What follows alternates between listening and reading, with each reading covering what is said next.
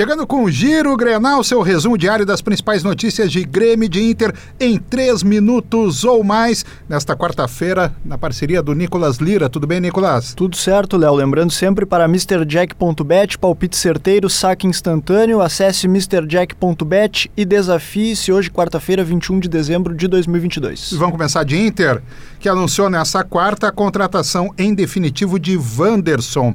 Depois de um período por empréstimo no Beira-Rio, o atacante atacante assinou um contrato de três temporadas até dezembro de 2025.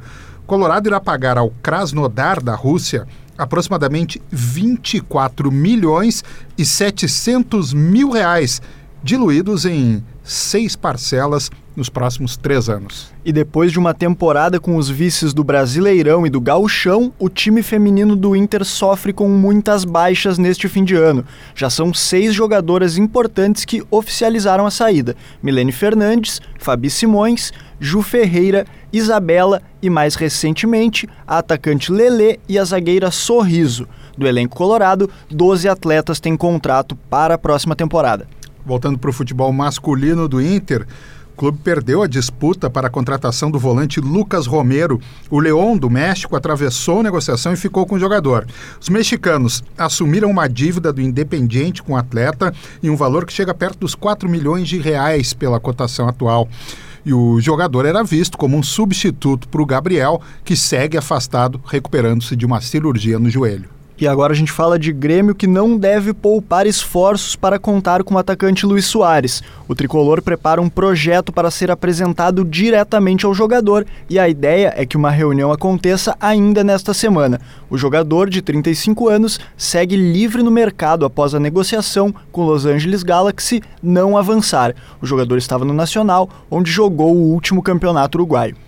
E agora a casa do Carbajo é a Arena. Felipe Carbajo foi apresentado nesta quarta-feira pelo Grêmio em uma entrevista coletiva. O volante de 26 anos estava no Nacional do Uruguai. Foi eleito melhor jogador do Campeonato Uruguaio em 2022.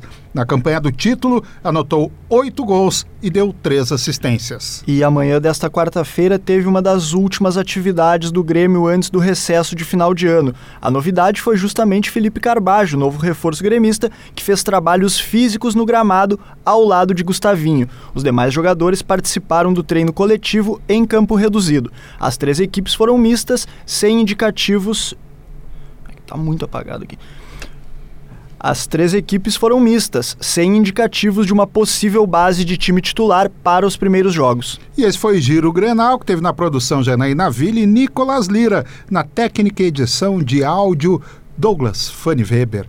E fica a dica, né? Nos siga lá nas redes sociais, no arroba esportes GZH. E agora, né, Léo, que terminou a Copa do Mundo, a gente já começa a sentir o clima das competições pro ano que vem e já tem sorteio da primeira fase da Libertadores. Libertadores, né? O que, que teve de definição de brasileiro hoje? Temos o Fortaleza que vai enfrentar o Deportivo Maldonado do Uruguai e o Atlético Mineiro que vai enfrentar o Carabobo. Lembrando que eles entram, né, aquela Libertadores agora com três fases prévias, eles entram uh, já mais perto do final, não jogam essa primeira fase, é, né? a chamada pré-Libertadores. Né? O Carabobo é da Venezuela. Não tem mais Carabobo no futebol, né? Parece que não, né? É, mas o Galo é muito favorito.